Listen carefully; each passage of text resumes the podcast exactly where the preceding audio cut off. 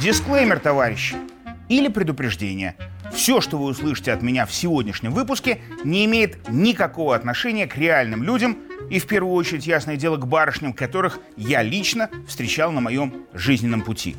Как раз-таки они все, мои люди и барышни, и, думаю, всегда были искренни в каждом своем проявлении.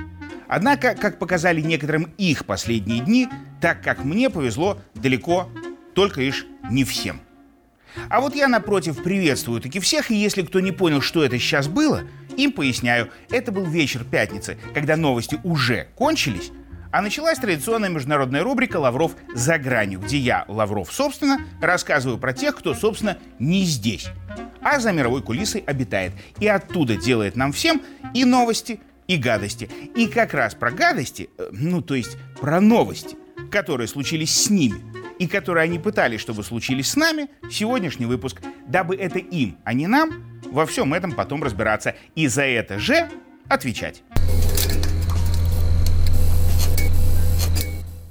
И начнем с почетного победителя конкурса «Самый противный премьер Альбиона», который и по нечетным, как показала практика, начатого против него его же полиции расследования, тоже был завсегда не прочь. Абы с кем и абы чего, лишь бы с премьерского кресла не слазить. Это я про любителей, местами даже профессионала вечеринок с алкоголем, наркотиками и моральным разложением Бориса Джансонюка под кодовым позывным «Седина Василедец» без в ребро, в ноздрю и вообще почти везде. Так вот, этот самый британский Джансонюк в кои-то веки нет, не признал за собой пикантный прокол, а очень даже наоборот. Подтвердил полное свое в этом вот всем добровольное и деятельное участие. А именно, бывший и, чем черт не шутит, будущий премьер Великобритании Борис Хохолок в интервью назвал нормандский формат дипломатической имитацией. То есть направленные в свое время якобы на достижение мира усилия Джонсона, Меркель и Оланда были лишь копией, подделкой, фальшивкой, зробленной в кои-то веке не в Польше. А с учетом того, что имитировали эти трое процесс, то выходит, что три пожилых разнополых и вроде бы цисгендерных белых персонажа долгие годы перед десятками и даже сотнями теле- и фотокамер беспардонно и откровенно симулировали. Один с одним. На наших изумленных глазах. И вот как дальше им всем жить друг с другом после такого, было бы большим вопросом, если бы больших вопросов не было. Однако во все те же последние дни во все тяжкие опускались и признавались в этом еще очень много, как оказалось, кто. Например, подполковник американской армии Дэниел Л. Дэвис, поимевший как-то ходку в Ирак и две в Афганистан, то есть вполне себе боевой вояка, который форму надел не для участия в ролевых безобразиях. На этой же той неделе назвал резонансное решение США об отправке танков на Восточный фронт огромной, но информационной операцией. То есть напрямую заявил, что нынешние военные чины и чинуши Белого домика устраивали таки и устроили прямо там. Групповую имитацию тоже.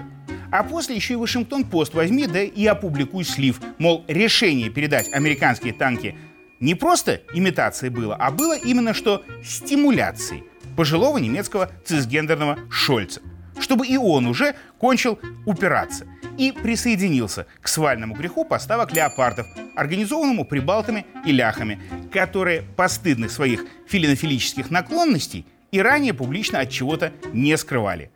И тем самым получилось, что вся последняя, распиаренная до небывалых размеров фури-вечеринка европолитиков с леопардами с самого начала и до самого конца имитацией единого порыва и была, а не только казалась. Ну, была и была, скажет кто-то, но результат-то вроде бы есть. И здесь оказывается, что как во всякой имитации и симуляции, с результатом как раз не все так однозначно.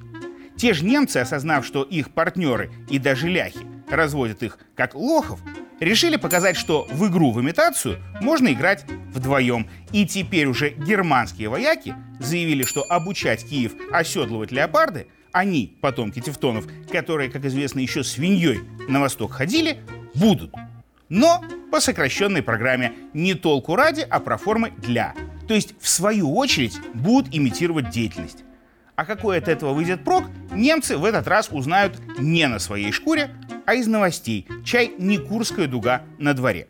Тем более, что многие из нынешних немецких политиков из рассказов немногих уцелевших своих дедушек не понаслышке помнят, чем отправка кошачьих на восток, тигров там всяких и пантер в прошлый раз у стен Рейхстага, ой, простите, Бундестага, конечно, для них, для всех завершилась.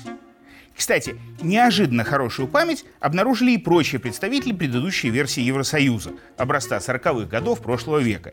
Не все, конечно, но вот, например, греки, которые, как оказалось, все последние годы брали у Германии не только деньги, но и леопарды, своих стальных кошечек за любые, даже любимые немецкие шиши отдавать отказались.